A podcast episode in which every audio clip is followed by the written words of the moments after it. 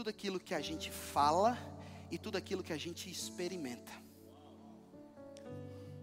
Sua alegria está encorajadora. Ele, vou falar mais uma vez. Ele pergunta: qual é o propósito das nossas crenças? Ele afirma: o propósito das nossas crenças é porque elas determinam o que eu vou pensar, o que eu vou falar e o que eu vou viver. E a pergunta que eu quero fazer a você é: que cultura você quer para sua família? Cultura você quer para sua casa? Que cultura você quer para o seu ambiente na qual você chama de lar? Todos nós temos um background, todos nós viemos de algum lugar, todos nós temos histórias para contar.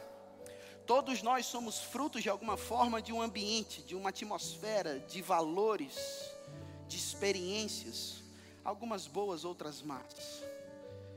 E de uma forma consciente ou inconsciente, o que a gente pratica é fruto da cultura que a gente abraçou, seja ela boa ou não. E é por isso que Deus não veio trazer, irmãos, por meio de Cristo, mais uma religião.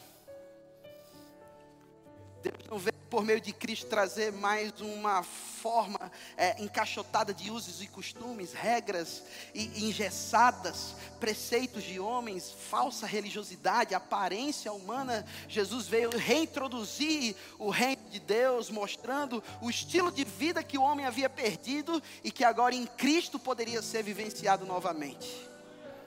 Por isso que ele falou em Mateus 6,10: Ei, o reino de Deus chegou. Aleluia. O reino de Deus chegou. Olha aí para a pessoa que está do seu lado e fala para ele: Ei, o reino de Deus chegou. O reino de Deus é tudo aquilo que Ele é, é tudo aquilo que Deus é em nós, são os valores do caráter de Deus inseridos em nossa vida prática, funcional. Estão comigo, irmãos? Jesus veio trazer a nova vida. Um grande homem de Deus chamado Miles Monroe diz que cristianismo nunca deveria ser uma religião, mas um estilo de vida que vivido manifesta a vida de Cristo. Estilo de vida, irmãos. Esse estilo de vida afeta o nosso ambiente familiar, esse estilo de vida afeta os nossos relacionamentos interpessoais, esse estilo de vida afeta os nossos próprios sentimentos, as nossas próprias convicções. E é a vontade de Deus que a gente abrace os valores do reino ao qual pertencemos, para que a gente possa evidenciar as realidades do reino que já foram inseridas em nosso coração por causa da nossa nova vida e natureza em Cristo Jesus. A coisa mais inspiradora do Evangelho para mim é essa: eu tenho tudo que eu preciso.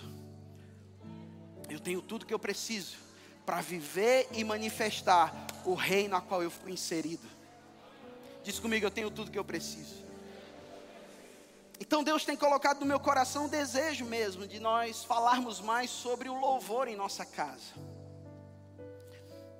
Louvor é mais do que um período de cinco minutos ou vinte minutos na igreja local. Louvor é a vida original que Deus nos chamou para viver, seja em palavras, seja em ações, comportamento. Louvor é um estilo de vida idealizado por Deus para o homem, mesmo antes do homem existir. A Bíblia diz em Efésios 1:4, assim como Deus nos escolheu nele antes da fundação do mundo. Amém, irmãos. E nos chamou, nos predestinou para vivermos na presença dele, diante dele. Diz comigo, eu nasci para viver na presença gloriosa de Deus. Então a presença de Deus é o lugar para o qual eu e você fomos projetados para estar. Esse mesmo homem de Deus chamado Miles Monroe dizia que a presença de Deus é o lugar da nossa produtividade.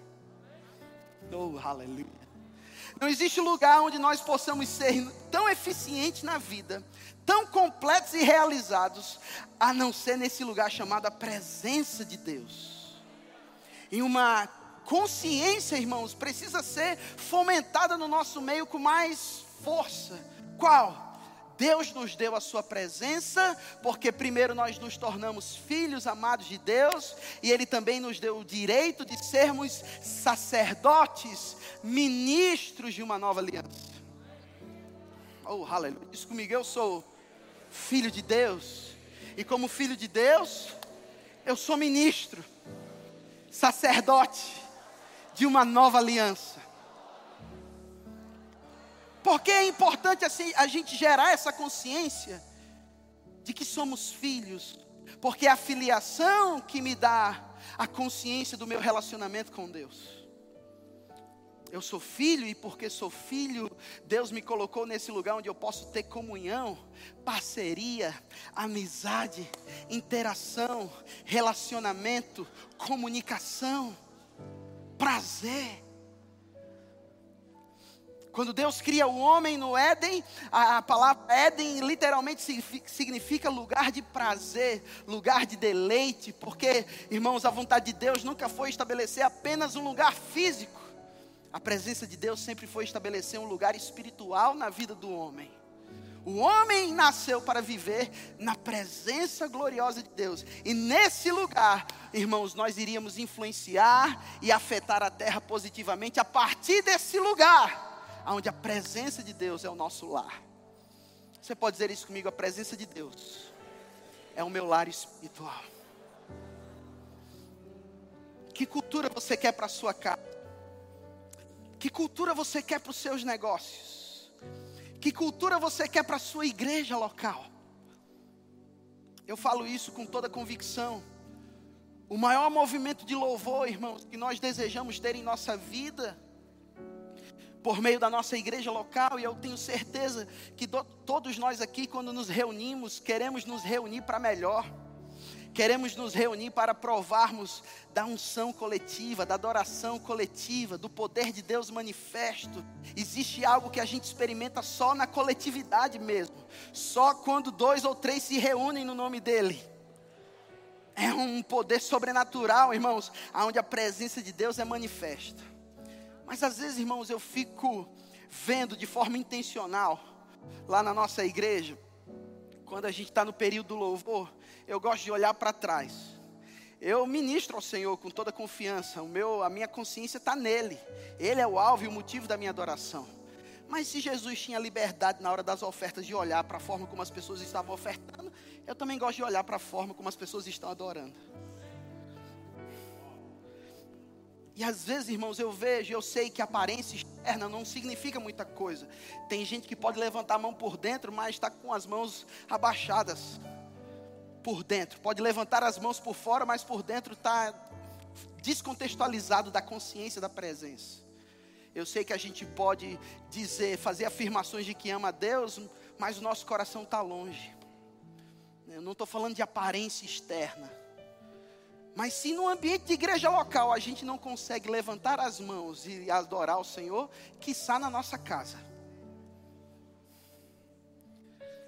Se no ambiente de igreja local, onde a unção coletiva está disponível, a gente não consegue se concentrar em Deus, quem garante que isso é uma cultura na nossa vida familiar? Um amém encorajador. O maior movimento de louvor não começa na nossa igreja. O maior movimento de louvor começa nas nossas casas.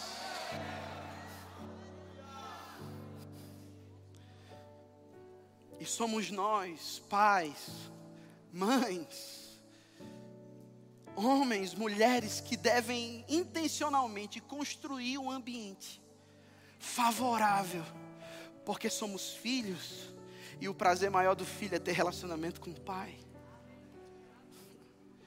Eu e você fomos desenhados, é, criados por Deus para esse lugar. Que lugar? Viver na presença dEle todos os dias, sem medo, culpa ou condenação, chamando Deus de Pai como se o pecado não tivesse existido. A isso damos o nome de justiça. Olha aí para a pessoa que está do seu lado, pra, fala para ele: boa noite, justiça de Deus. Aleluia. Porque somos filhos somos justos. Porque somos justos, somos aceitos. Olha aí para a pessoa que está do seu lado e fala para ele: aí, fica tranquilo. Deus já foi com a sua cara. Fomos aceitos, irmãos. Somos amados, irmãos.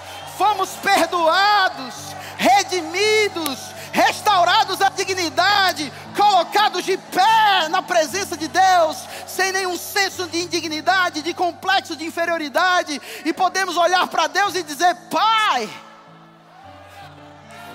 eu amo, Eu amo um texto da passagem do livro do irmão Rei Crescendo Espiritualmente, na página 67 a 69, quando ele diz: Para o mundo Deus é Deus, mas para mim Ele é Pai.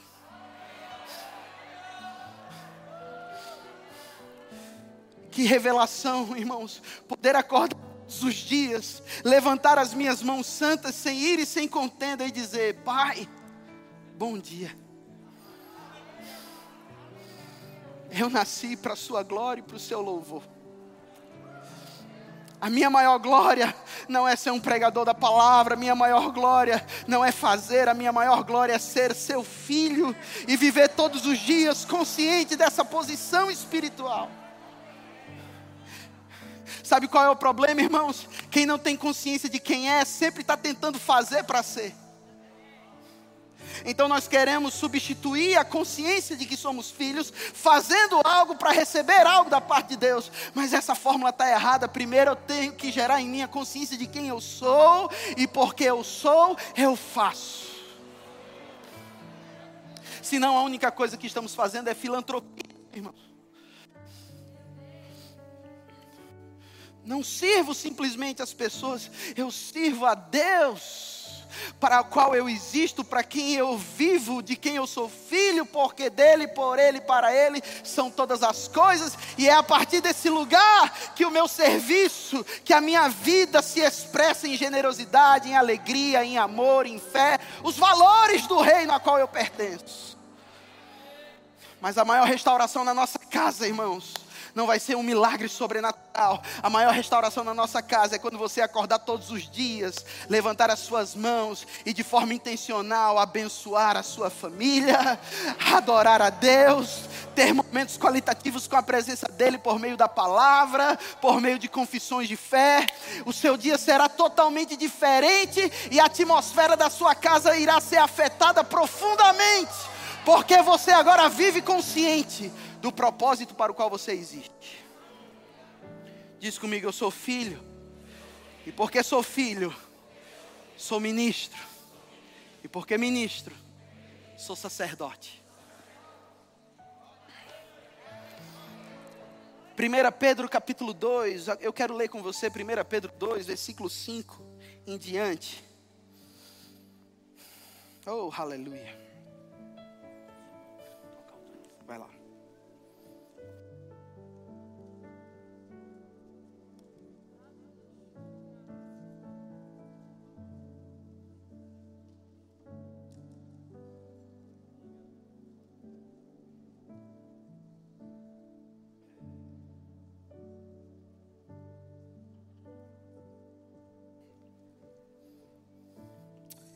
1 Pedro, capítulo, obrigado, Cezinha. 1 Pedro, capítulo 2. 1 Pedro, capítulo 2, versículo 5, a Bíblia diz assim: Vós também, como pedras vivas, sois edificados como casa espiritual, com o propósito, eu estou lendo na versão King James, de ser de sacerdócio santo oferecendo sacrifícios espirituais aceitáveis a Deus, por meio de Jesus Cristo. A Bíblia está nos encorajando a termos essa revelação.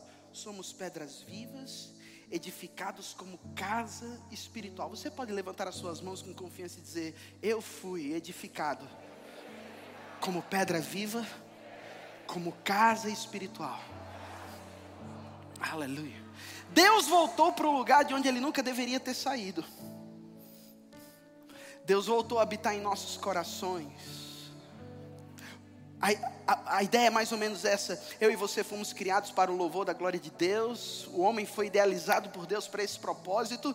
Mas você sabe, o homem pecou, desobedeceu. Por causa disso, perdeu a vida de Deus. A vida de Deus foi abortada e sufocada por uma nova realidade espiritual. O homem se afasta de Deus e passa agora a sofrer todas as consequências, todas as mazelas da sua queda. E a presença de Deus não era mais uma realidade experimental na vida do homem. Mas Deus nunca desistiu do homem. Deus sempre voltou, sempre desejou voltar para casa. E essa casa somos nós. Foi por isso que em Moisés ele idealiza o tabernáculo. Por que motivo Deus cria o tabernáculo? A Bíblia diz: porque Deus gosta de estar com o povo. Deus nunca quis sair do meio do povo. Deus nunca quis sair da gente, irmãos. E ele inspira Moisés com o tabernáculo. Depois ele inspira Davi com o templo de Salomão. Até que Jesus Cristo vem e restaura a nossa condição espiritual. Nos tornamos filhos de Deus pela fé em Cristo. Consequentemente, agora adoramos a Deus em espírito e em verdade e somos adoradores por natureza, nos tornamos a casa, o santuário ambulante de Deus. E aonde a gente vai, a presença vai. E aonde essa presença vai, milagres vão atrás. Cura, alegria, paz, provisão, abundância, generosidade. Irmãos, tudo concernente a Deus nos acompanha. Por quê? Porque eu e você somos a casa de Deus. Agora eu quero te lembrar uma coisa: sacerdotes ministram. O ofício do sacerdote na velha aliança era para representar o povo perante Deus. O homem não tinha acesso a Deus, não tinha condição espiritual de se relacionar com a santidade de Deus. E Deus estabelece um sacerdote que faz essa mediação entre o povo e Deus recebendo as ofertas, os sacrifícios, os holocaustos. Uma vez por ano, todo homem, a partir dos 30 anos de idade, do povo de Israel, precisava se apresentar perante o tabernáculo ou perante o templo e oferecer os seus sacrifícios para que aqueles sacrifícios fossem aceitos por mais um ano, os pecados cobertos por mais um ano. E a Bíblia fala em Hebreus capítulo 10 que esse era um modelo de padrão de adoração, mas nunca foi o ideal de Deus. Porque essas ofertas, esses holocaustos, nunca puderam tornar perfeitos ofertantes, que ano após ano se apresentam para adorar a Deus. Mas Jesus veio e nos restaura de novo, irmãos, a nova vida original. Eu recebo a natureza de Deus, um coração transformado. Deus volta a habitar em meu coração e quando ele olha para mim, ele me vê como um filho, ele me vê como um ministro de uma nova aliança e ele me vê como um sacerdote.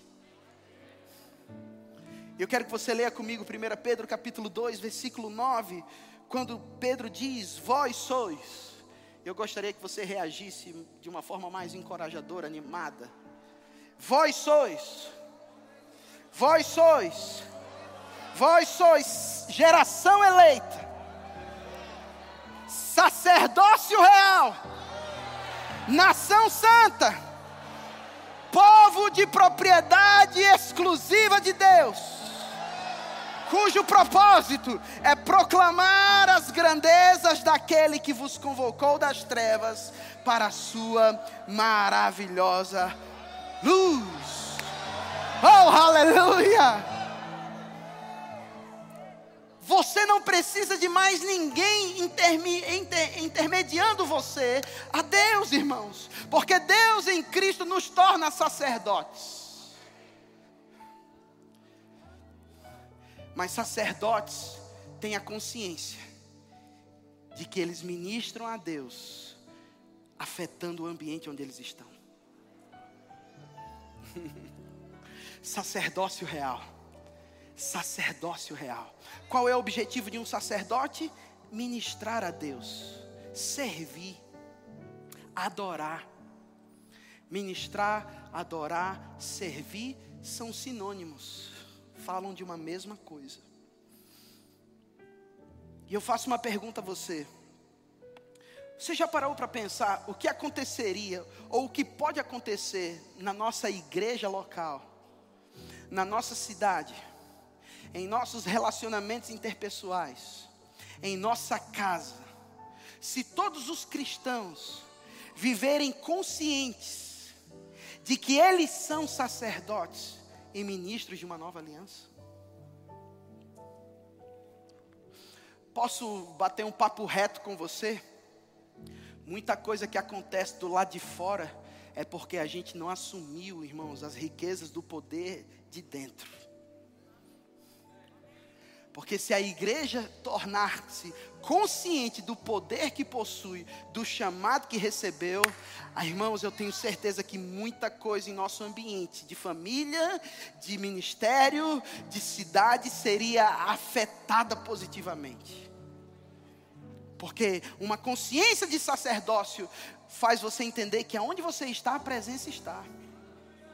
E aonde a presença está, não tem como as coisas permanecerem da mesma forma. Então você está na fila do caixa, no, no, no supermercado, e a presença está em você, e você entende que sou sacerdote nesse lugar, então você pode liberar uma palavra de conhecimento a alguém e trazer refrigério para a vida de alguém. Então você está, irmãos, na fila do banco, eu nem pego mais fila no banco, mas você está em algum lugar, irmãos, é, é, na fila de uma padaria e a consciência da presença de que você é sacerdote e que você pode se tornar uma resposta, uma expressão da bondade, da generosidade de Deus sobre a vida de alguém, porque sacerdotes ministram, sacerdotes abençoam, sacerdotes servem, sacerdotes influenciam, sacerdotes fazem a diferença onde estão.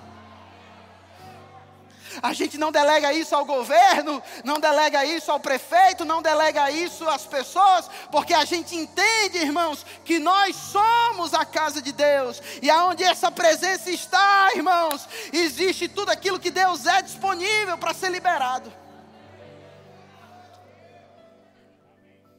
Oh, aleluia. Sacerdotes ministram a Deus. Sacerdotes carregam a presença. Oh, aleluia. Quando Deus dá por meio da tribo de Levi a responsabilidade de carregar a presença de Deus. Lá em Deuteronômio capítulo 10, eu quero ler com você. Deuteronômio 10, versículo 8 ao 9, diz assim: Por esse mesmo tempo o Senhor separou a tribo de Levi para levar a arca da aliança do Senhor, para estar diante do Senhor, para o servir e para abençoar em seu nome até o dia de hoje. Aleluia. Quando você estuda um pouco mais o motivo de Deus ter levantado a tribo de Levi, e consequentemente os levitas, você vai entender, irmãos, que em um determinado momento Deus pede para o povo se definir a quem eles iriam adorar. E porque a tribo de Levi se levanta e diz: Não, eu vou ficar com Deus, Deus unge e separa a tribo de Levi para serem sacerdotes e ministros para servir o povo para carregar a presença, para abençoar as pessoas.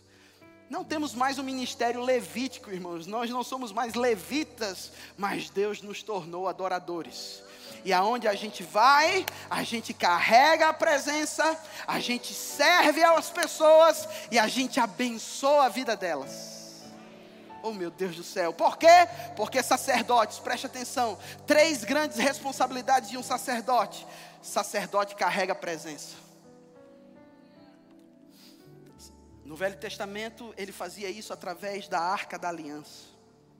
A Bíblia fala no versículo 9 de Deuteronômio, capítulo 10: Pelo que Levi não tem parte nem herança com seus irmãos, o Senhor é a sua herança, como o Senhor teu Deus lhe tem prometido. Em outras palavras, a maior herança de um novo adorador, de um filho de Deus, é a própria presença do Senhor. É a própria condição de ficar de pé com confiança na presença de Deus. Sacerdotes carregam a presença, sacerdotes ministram na presença. Eu quero focar agora para a gente terminar. Sacerdotes abençoam as pessoas.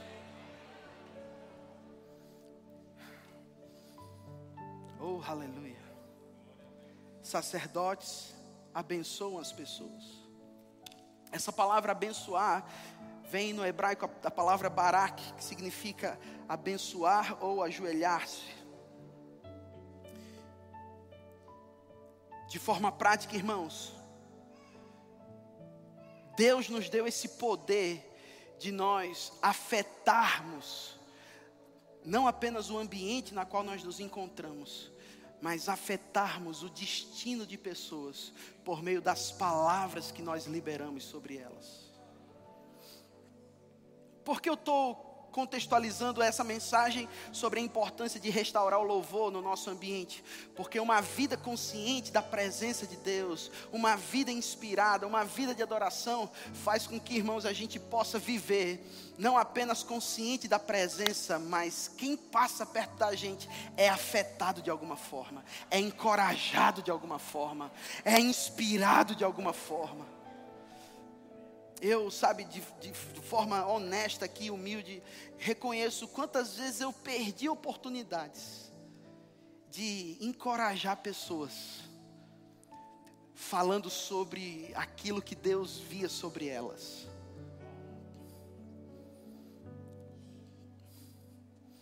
Porque condicionamos o encorajar uns aos outros de acordo com uma experiência muito sobrenatural.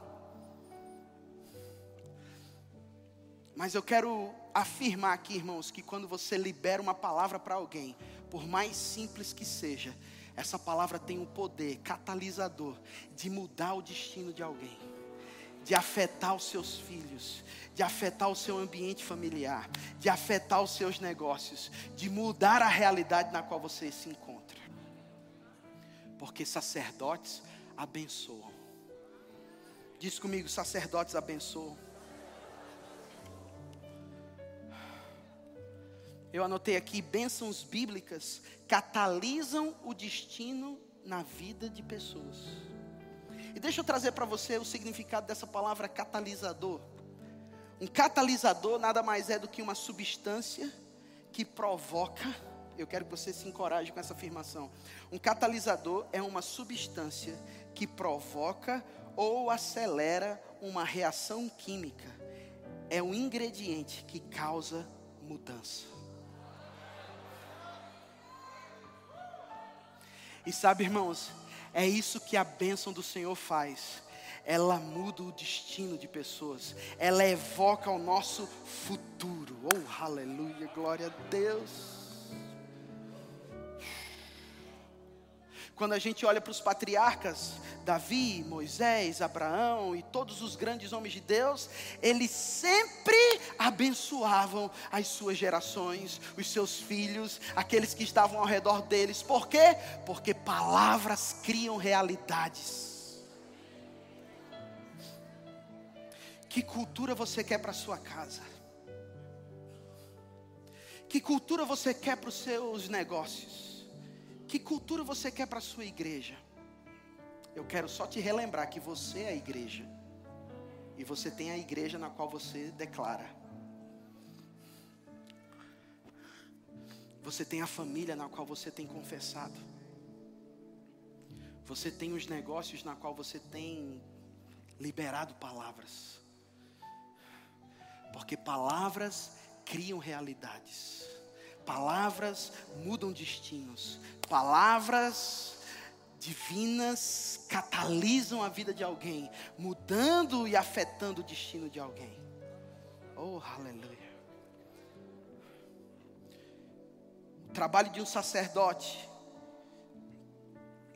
não é falar de acordo com aquilo que ele vê do lado de fora, mas é falar aquilo que ele vê por dentro.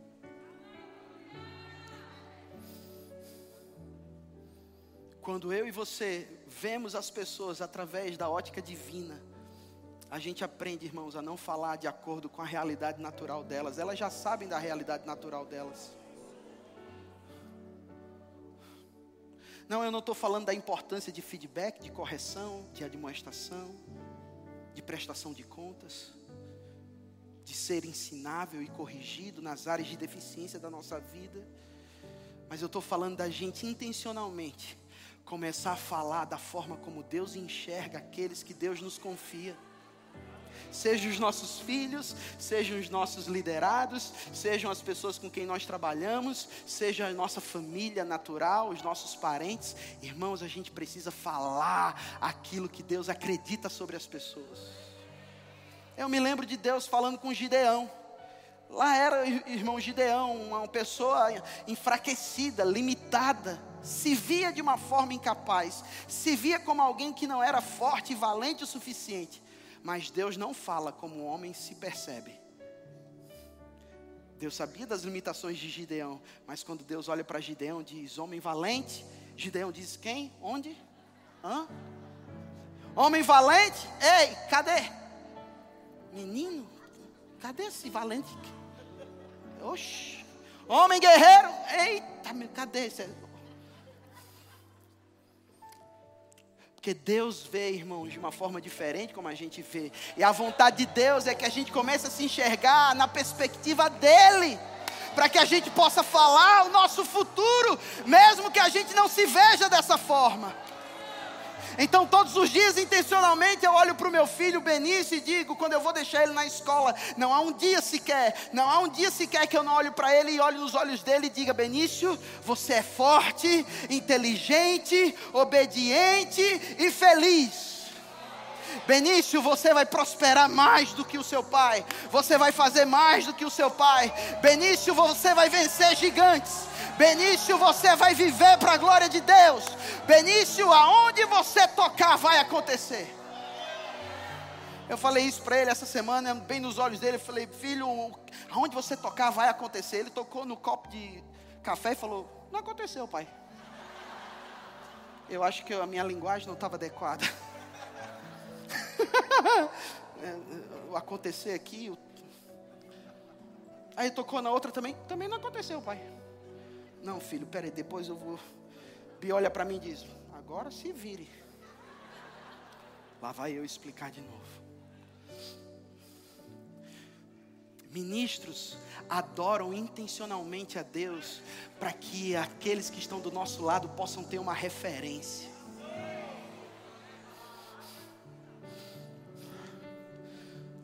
Talvez, irmãos, a gente não precise ficar falando para as pessoas o quanto a gente ora, o quanto a gente adora, o quanto a gente faz ou deixa de fazer. Mas para aqueles que Deus nos deu a responsabilidade de cuidar, eles precisam ver o exemplo. Então, todos os dias, intencionalmente, eu acordo pela manhã, eu e Bia, e desses últimos anos mudamos a rotina da nossa vida, porque Benício dorme seis e meia da tarde, acorda seis da manhã. Que bênção! E a nossa vida teve que ser mudada por causa dessa realidade. E quando a gente acorda, diz: já que eu acordei cedo, vamos, vamos adorar o Senhor, vamos ministrar o Senhor. E todos os dias, irmãos, e, e minha esposa vai estar aqui amanhã para confirmar. Não há um dia sequer que eu não pegue Benício, coloque no YouTube um, um, uma atmosfera como essa, Heaven and Earth, céu na terra. Não seria lindo, irmãos, a gente acordar de manhã e esse som já está acordado? Você acordou aí.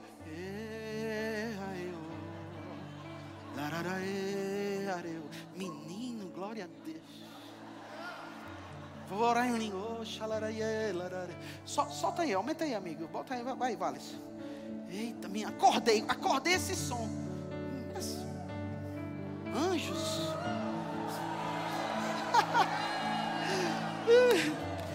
Normalmente não acontece assim, não. Eu tenho que ligar no YouTube lá, irmãos.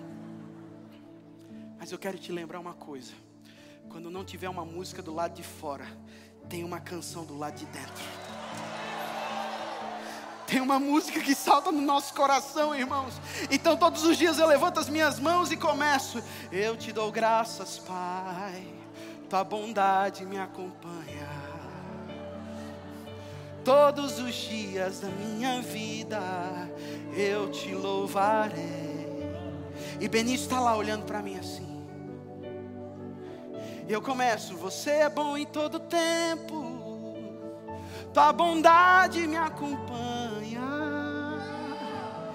De geração a geração, o Senhor é bom. Aí, uns dias atrás, no final da tarde eu também coloco, irmãos, porque eu me lembro no final da viração do dia, Deus tendo comunhão com o homem, aí no final da tarde também Benício está para dormir. A gente coloca também essa atmosfera para acalmar o ambiente. Ele tem quatro anos e meio ainda. Ele dorme cedo, a gente se importa muito com a rotina dele. Então, quando chega no final da tarde, 5, 6 horas, a gente já vai diminuindo a iluminação da casa, tirando o barulho, colocamos um louvor, uma atmosfera assim. Coloca lá no YouTube André Martins e, e começa. É uma benção. Eu gosto desse cantor. E aí um dia desse eu cheguei em casa, no final da tarde, voltando da academia, acredite, é verdade. Cuida da tua vida, irmãos. Cuida de ti e da doutrina. Ai! Como diz Maneco, ai!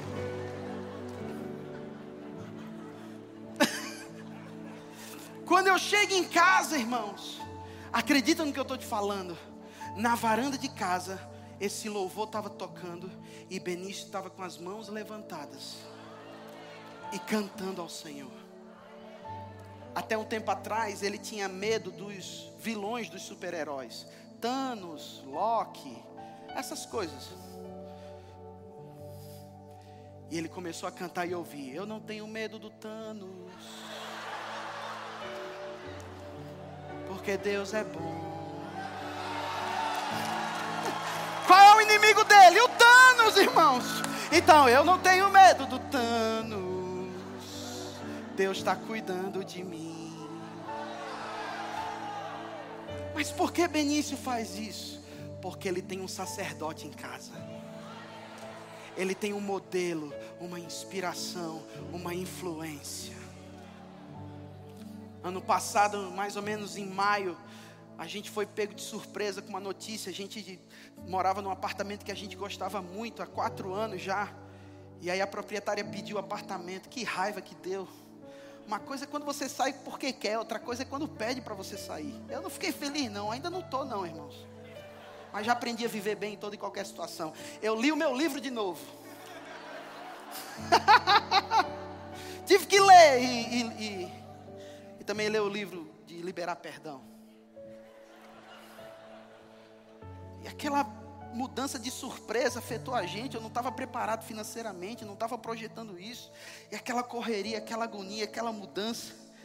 E no dia da mudança, irmãos, a gente agoniado foi pegar o Benício para levar na escola.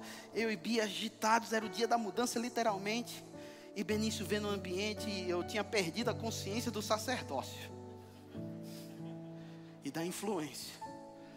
Deixa eu só falar uma coisa para você. Fica tranquilo se houver dias que as coisas não saem como você idealiza.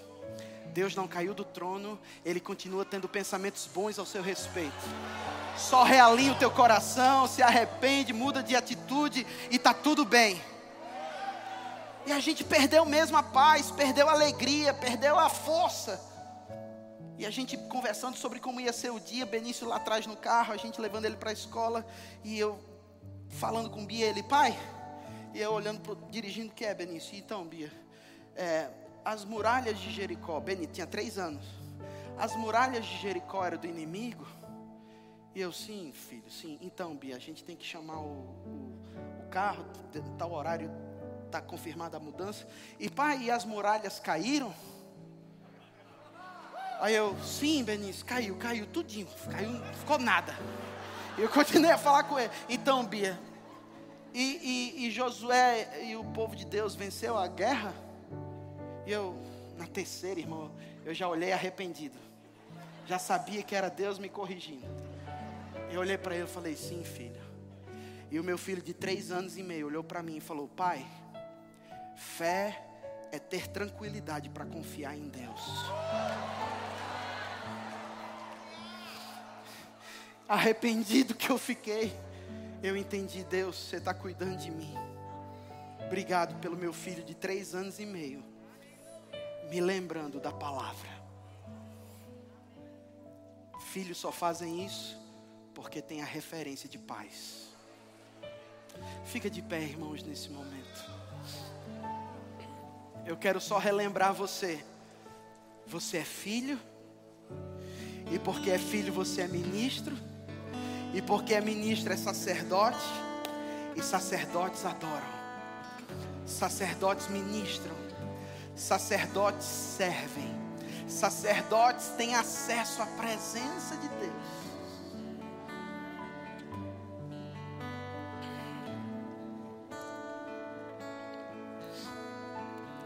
Há um tempo atrás, eu posso falar isso, expor, porque provavelmente ela também vai expor amanhã ou em outro dia, Bia.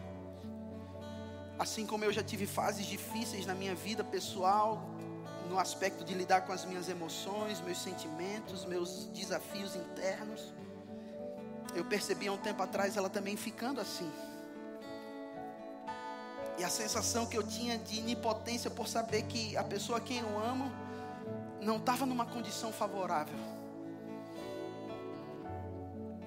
Eu posso ministrar para mim, mas eu não posso adorar por ela, entende? Eu não posso fazer o que ela precisa fazer. Se eu pudesse, eu tirava o que ela estava sentindo, passando, mas eu não podia. Mas Deus trouxe a minha consciência, filho, você não pode fazer coisas por ela que só ela pode experimentar através da minha presença. Mas você pode mudar o ambiente onde você está.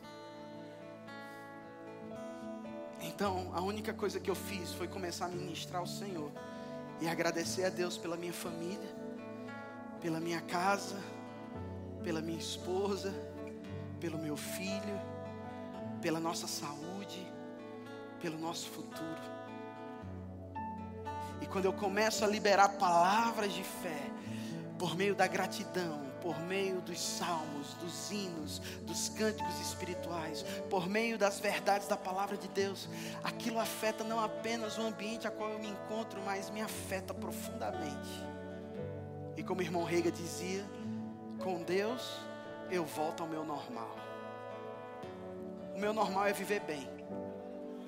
O meu normal é ficar encorajado o meu normal é ficar cheio de expectativa com a vida que é e com a vida que há de ser. O meu normal é acreditar que Deus não caiu do trono e que Ele continua cuidando de mim.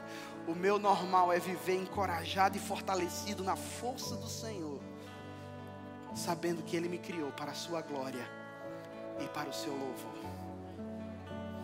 Eu quero encorajar nesse você, a você nesse momento só ministrar ao Senhor um pouco. Levanta a tua voz, levanta as tuas mãos. Vamos levantar aqui um altar de adoração. Vamos gerar aqui nesse momento um ambiente favorável para a manifestação da presença. Sovarada kishiria de kosevaracas. Leravaro sevaloro koshindedos. Laravare arevosandos. Iaranana koshinde haeos.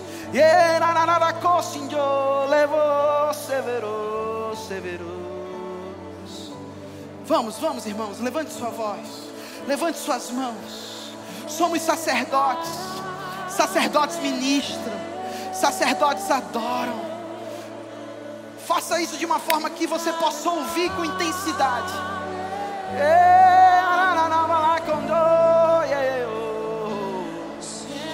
Te damos graças, te damos graças. Tua presença é real, tua presença é real.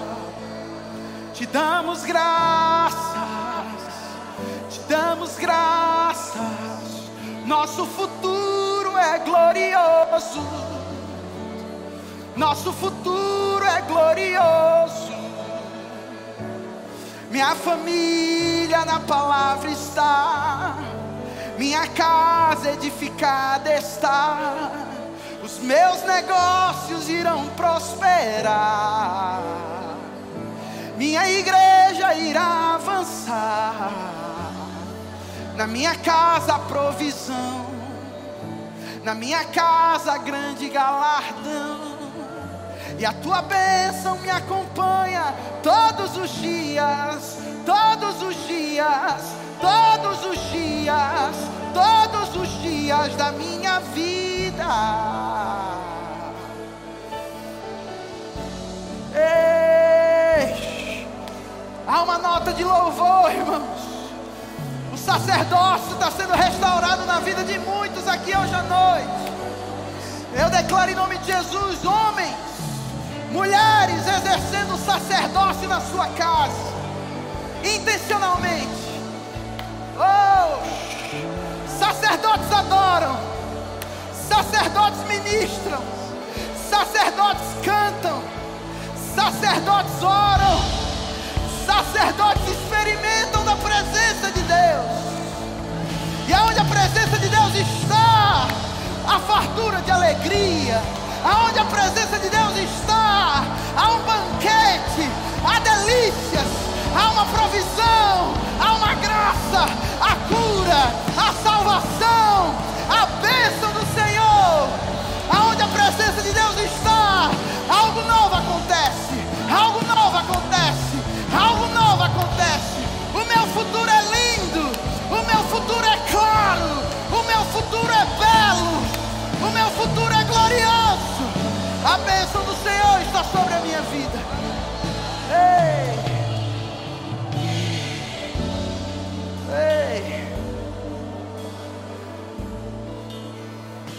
Foi nesse ambiente de atmosfera em casa, irmãos. Minhas melhores músicas, elas nascem dessa atmosfera. Foi assim que eu ministrei e compus o canto dos santos. Foi assim que eu compus Está Tudo Bem quando não estava nada bem. E nesses últimos dias o Senhor me deu uma nova canção. Enquanto eu estava ministrando, exercendo o sacerdócio na minha casa. Simplesmente uma nota subiu. Algo novo está por vir. Algo novo está por vir. Porque você não dança? Algo novo está por vir. Algo novo está por vir. Algo novo está por vir. Porque você não se diverte? Algo novo está por vir. Algo novo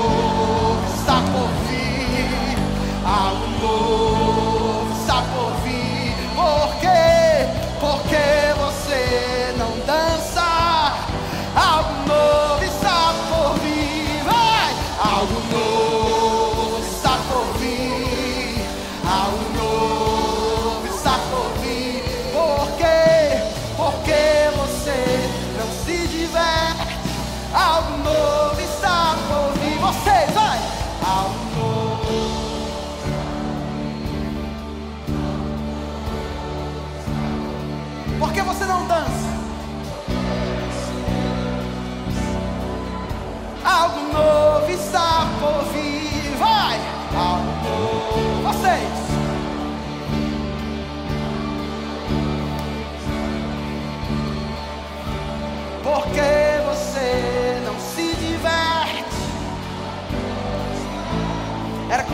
tivesse chegado para mim e disse: Filho, vem cá, deixa eu te mostrar o seu futuro no presente.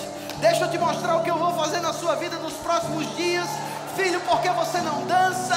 Porque você não se diverte? Eu já fiz tudo, mas se eu tiver que fazer de novo, eu vou fazer. Só para ver o sorriso no seu rosto. Algo novo está por vir. Algo novo está por vir. Algo novo, algo novo, algo novo. Será que você pode ministrar? Será que você pode dançar? Correr? Será que você pode vibrar? Algo novo na sua casa. Algo novo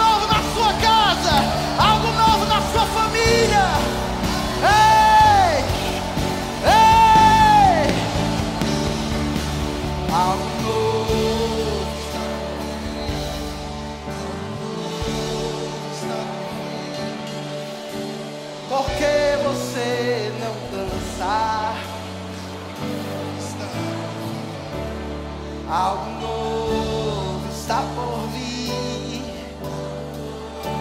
Está por vir. Por que você não se diverte? Por que você não se diverte? Eu estou fazendo algo novo. Eu estou mudando o cenário da sua vida. Eu estou abrindo novas portas. Eu estou restaurando a sua casa. Eu estou te encorajando, te inspirando, te inspirando para algo que você nunca viu, nunca pensou, nunca imaginou, mas eu coloco em seu interior. Ei, algo novo, algo novo, algo novo, diz o Senhor. Obrigado, Pai.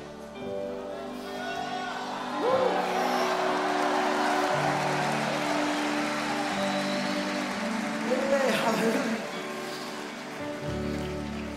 Eu quero encorajar você que ainda não teve a experiência de entregar a sua vida a Jesus. Eu não conheço todos aqui. Então, se você está aqui hoje à noite e ainda não tomou a decisão de entregar a sua vida a Jesus, mas você quer ter essa experiência, levanta sua mão, a gente quer orar por você. Tem alguém aqui hoje à noite que quer entregar sua vida a Jesus? Pessoal, me ajuda aí que eu não estou vendo mais ninguém. Tem gente? Alguém aqui quer entregar sua vida a Jesus? Amém. Se tem, Deus te abençoe que eu não estou vendo. Obrigado, gente. Que honra estar aqui com vocês. Glória a